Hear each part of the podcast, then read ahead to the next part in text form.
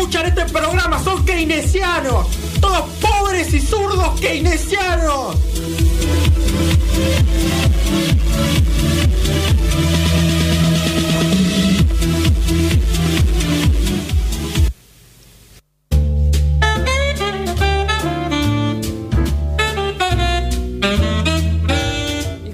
En noticias descafeinadas, Sí. ya 15 minutos pasadas de la una de la tarde. Eh, temón el de Milei.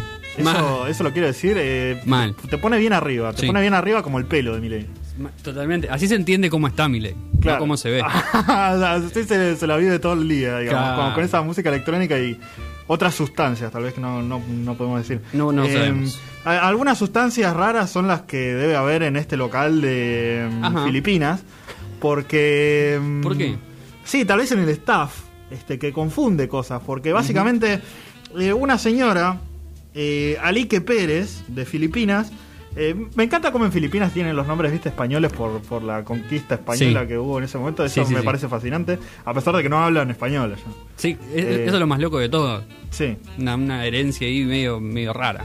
Eh, pero estaba haciendo un pedido ya, digamos, este, a, una cadena de, de pollo que se llama Jollibee. Ajá.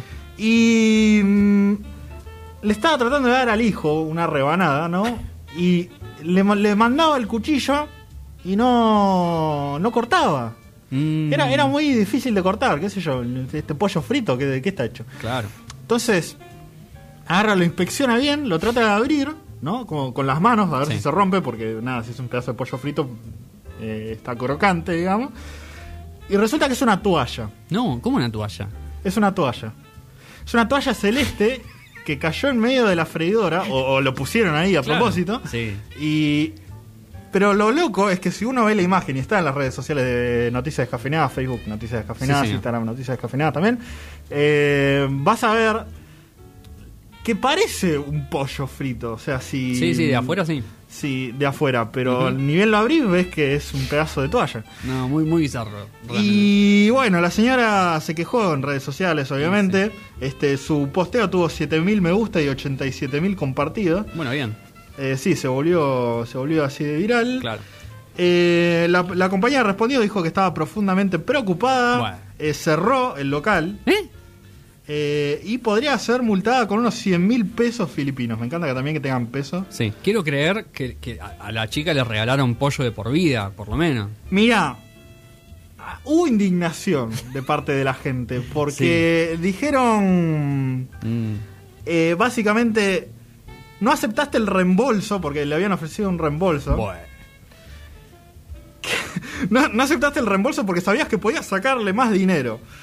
Eh, no lo haces por indignación. Ya te conseguiste un abogado y demandas para ver cuánto dinero le puedes sacar. Ah, la trataron re mal. Sí, pobre, pobre señora. O sea, recibió un pedazo de toalla frita y no puede siquiera demandar al, No. al local. Pésima la, cosa. la- la marca esta de pollo frito, pésimo. Jollibee. No compren en Jollibee, chicos. Eh, Sí, no sí sé les- si les da el rango desde Claro. Filipinas para comprar acá. Eh, a, a mi casa seguro que no, porque no. No. llega un carajo a mi casa, pero vamos, vamos a ver después. Eh, me gustaría pasar a tu noticia, Casterly, Sí. antes de, de ver a ver si tenemos tiempo para... Tenemos, Para ¿eh? mandar. Tiempo, tiempo tenemos. todavía. Bueno, bueno, Porque- buenísimo, entonces listo. Si querés Basi- contarnos, porque es muy linda aparte de la otra. Sí, eh, bueno, básicamente la gente de Ámsterdam Sí. está harta de, de los... De las bicicletas, no. No, harta de los bicicletas no, sino harta de los tipos que viajan a, Claro. a drogarse y a hacer cualquier desmán en Ámsterdam porque dice, eh, Eh. droga legal y qué sé yo. Eh, que, que es una reputación que se buscó Ámsterdam. Totalmente, O sea, no, eh. no vengas a, a decirme que, Sí. que nada, estaba con, con las pinturas, esas boludeces. No, ellos permitieron todo esto y ahora nada hay que hacerse cargo. Claro. Eh, porque es como el, el- el hub turístico a- Ajá. de, de las drogas, digamos, ¿no? Y de, sí. de esta cultura de, de la las- fiesta. De las drogas y de otras cosas también. Claro, de, la zona roja. Es una ciudad Exactamente. muy liberal. Sí. Y bueno, se cansaron y dicen que hay gente que mea en la calle, que hace quilombo, Y qué no me digas. Y lo describieron como gente vestida como penes. Sí. Que me pareció un término muy curioso. Yo entré a la noticia diciendo, ah, bueno, que hay gente literal que se está vistiendo como, como penes a hacer quilombo. Yo también me enojaría. Y. Pero no. eh, es un término genérico Claro. que, que están utilizando. Como, Eh, como decirle cabeza de poronga, digamos. claro, Una básicamente. cosa así. Eh, sí, un, un poquito enojados están Claro. lo- la gente de, de Holanda. Este mm, y también están haciendo una campaña, digamos, para mm, para profetizar los los los comportamientos que ellos desean que tengan, que Buah. es básicamente no hacer quilombo. Claro. Eh, eso, en eso están también la, la gente de, de la campaña de, de cultura de, de Holanda. Este, y van a tratar de hacer otras cosas como eh, cortes temporales eh, a la venta de alcohol, a los sistemas de sonido y al, y al gas de la risa.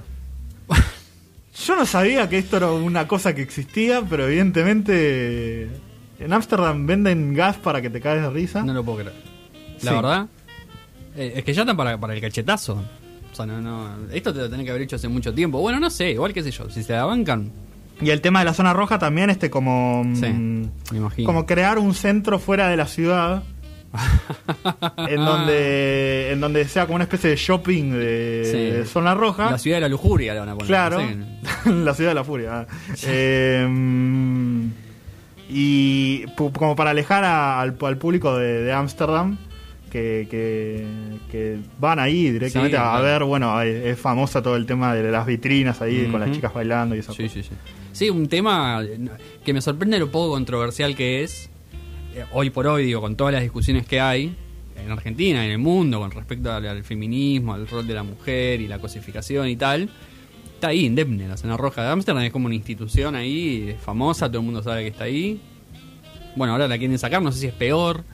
Bueno, no sé, muchas cosas. Sí. la verdad que. Conflictuada eh, la gente de Sí, Ámsterdam. muy conflictuada. Bueno, problema de problema de, de europeos, porque acá tenemos otro tipo de problemas eh, que no son eso precisamente, entre otros que tenemos un presidente que en un año y medio de gestión ya tenido una cantidad de frases memorables. eh, Sí, eh, pensamos que con- íbamos a extrañar a Macri Sí. en ese sentido. y no. Totalmente, totalmente. Sí, es, me, me causa gracia porque son tesituras distintas, pero las frases hacen, hacen el mismo ruido, digamos. Sí.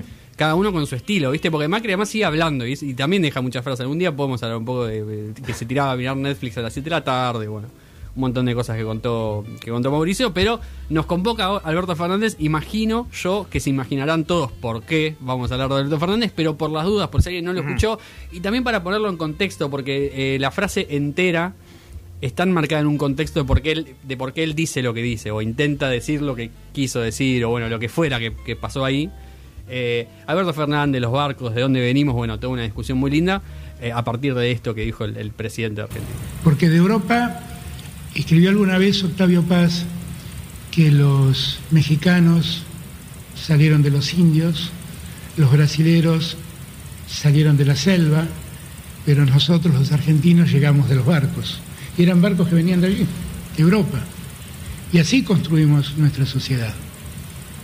Y Europa ha sido, en todo tiempo, ha estado entre los principales inversores reales, no financieros, inversores para el desarrollo de nuestro país.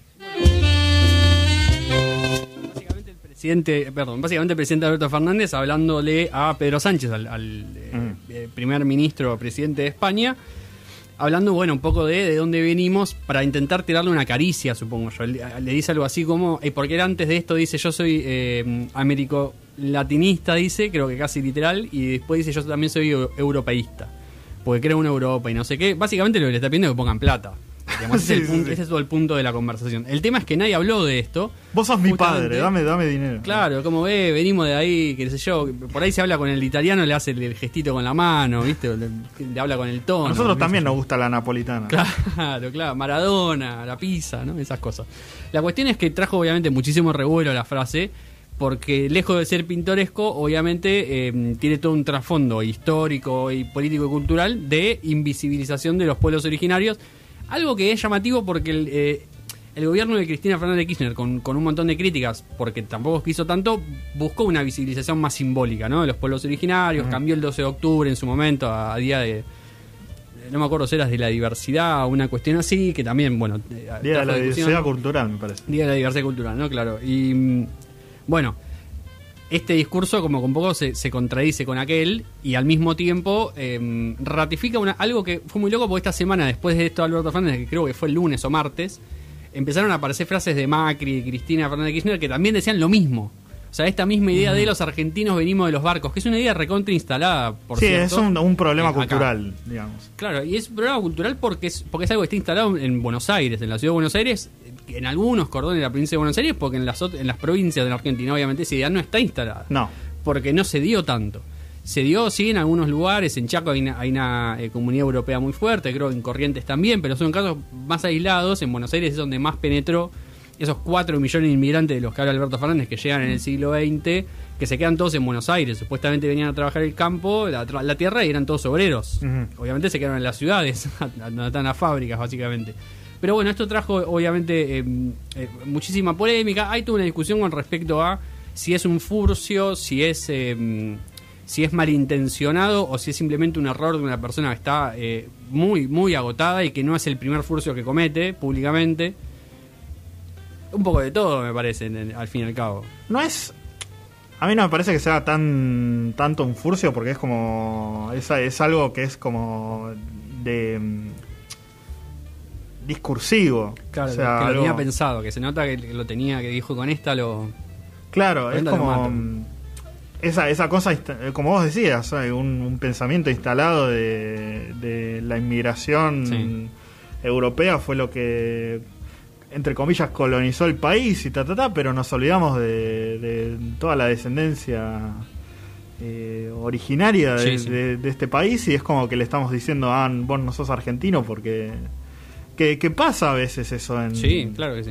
en, en la vida y también es, es un problema de un de, de un discurso que es la centralización de Buenos Aires como el epicentro de, de, los títulos y de Sí. del, del De pensamiento, todo, digamos. todo, es como, sí. e- ese, ese es el problema también de la centralización, que es como no, no, no escuchas otras eh, otras voces y te quedas como con una sola idea y eh, puede llegar a ser muy problemático en, en ciertos momentos. Sí, de hecho, no, o sea, estamos hablando, o yo hago más hincapié en esta cuestión de, del ser argentino y demás, pero la frase también es muy ofensiva para con otros pueblos, hermanos, que eso también es un trabajo que Argentina ha hecho durante mucho tiempo, de la hermandad latinoamericana y entender que somos un poco lo mismo. Eh, y en Brasil obviamente se lo tomaron para mal. También hay que decir, es muy gracioso porque es, es yo creo que es un furcio en el sentido de, él cita Octavio Paz, que es un poeta mexicano, cuya frase era, eh, los mexicanos descendemos de los aztecas, los peruanos de los incas y los argentinos descienden de los barcos. Cosa que tiene mucho más sentido en la ironía. Primero sí. porque habla de descender, no de venir. Sí, No, no habla de un linaje, sino que habla de descendencia, entonces el chiste con los barcos se entiende más. Y además hace una referencia un poco más histórica y cultural a pueblos originarios, digamos, los nombra. Y, y Alberto Fernández lo mezcla con una canción de Lito Nevia que dice lo que Alberto citó. Entonces ahí me parece que escuchar a Lito. Nevia en ese, Sí. ese hombre, por Dios. Sí, sí, sí. De hecho, fu- fue muy gracioso porque durante la semana un- algunos medios opositores hicieron una investigación de, de los ingresos de Casa Rosada, como se hizo con Macri por el tema de los jueces, se quiso hacer lo mismo con Alberto Fernández y lo que descubrieron fue que Lito Nevia fue un montón de veces. Ay, no te puedo creer. Lito Nevia fue un montón de veces. Eh, así que bueno, se nota ahí que hay una... Me lo imagino a Alberto Fernández con- hablando con Lito Nevia, juntados ahí cada uno con su mate o tomando un café, no sé qué harán, diciendo Lito... A las ¿qué- 7 qué- de la tarde. Claro, tengo que hablar con, con el presidente de España. ¿Qué, ¿Qué decís que le puedo comentar? ¿Alguna frase ahí que esté buena? El Lito habrá dicho, yo tengo un tema que decía que los brasileños vienen de la selva. Bueno, la cuestión es que en Brasil se lo tomaron muy mal. Bolsonaro salió. Lo de Bolsonaro igual Bolsonaro no puede hablar de nada. Claro, no sé si hace falta aclararlo, pero me parece que la hipocresía de Bolsonaro es enorme y que lo está usando, obviamente, eh, políticamente para él, digamos, internamente. Yo entiendo que ofende, igual el brasilero tiene una relación mucho más directa con, con los pueblos originarios y con sus raíces, digamos, latinoamericanas, que en, que en Buenos Aires por lo menos, y se lo tomaron mal. Sí, Lo de sí. Bolsonaro, bueno. También la todo el contexto de América Latina de inmigraciones forzadas Sí, y sí, sí, total. o sea es, es- es un aspecto doloroso también. Sí, yo lo que temo es que el 12 de octubre de este año Alberto Fernández va a hacer un discurso seguramente eh, Uy, no. pasado de progre, digamos. Lo cual no estaría bueno tampoco, porque de última me parece que está lo que está bueno de esto, si podemos rescatar algo, es que se está- que abre un debate y que Alberto Fernández puede hacer una mea culpa, si, si lo siente realmente y analizándolo con, con su equipo, estaría bueno que haga una mea culpa sobre ese y una revisión histórica sobre ese, ese sentir porteño o bonaerense de que descendimos de los barcos cuando hay un mestizaje clarísimo Claro. en Argentina y en, en toda Latinoamérica, digamos. Además de pedir disculpas a Brasil y a México, porque sobre todo a Brasil creo, porque de última México, qué sé yo, es una reivindicación a, a los pueblos originarios. Bueno, dijo indios, pero todo no se puede, todo no se puede. Eh, muy cortito quiero comentar esto porque me parece súper interesante. Ayer se votaron un par de leyes en el Congreso muy Sí. importantes. Una, el, el cupo laboral travesti trans, que es una gran noticia que tiene media sanción. Y por otro lado, se eh, votó definitivamente una ley que busca la equidad de género en medios de comunicación audiovisual. Ajá. Hubo una campaña muy fuerte de, obviamente, los dos grandes medios audiovisuales de la Argentina, La Nación y Clarín, en contra de este proyecto de ley porque decían que, según la ley, si no se usaba el lenguaje inclusivo en los medios de comunicación se le quitaba la pauta oficial. Lo que dice la ley en realidad, eh, eh, aprobada por el Congreso ayer, es que eh, además de la pauta que ya se da a los medios, que es muchísima en el caso de Clarín y La Nación, se- hay una pauta extra que se le ofrece a los medios privados que quieran eh, sumarse a la iniciativa. Los únicos que están obligados por la ley son los medios públicos, obviamente, son Claro. los que dependen del Estado. A los privados se les dice, si vos querés sumarte a esto y querés recibir un poco más de pauta, podés hacer, podés promover el lenguaje inclusivo o hacer otras cosas, capacitaciones contra la violencia de género, contratación obviamente de mujeres y diversidad, digamos, un montón de cosas. Pero no, no, no es una obligación del Estado a que nadie haga nada. Que es lo que suelen decirse, ¿no? De esto del comunismo y qué sé yo. Pero bueno, mucho lobby. Por suerte la ley salió y, y tendremos, eh, ojalá, medios de comunicación más diversos. Claro. Que no vendrían nada mal. Muy bien. Eh, antes de, Sí. de continuar con el programa, este, que tenemos ya el disco de Z Tangana Se viene, se viene. eh, para, para repasar, vamos a pasar otro tema, este ahora de, de Police. Eh, When the world is running down, you make the best of what's still around. Un tema de tres acordes que está buenísimo. Vamos. Vamos. Y lo volvemos con Zetanga.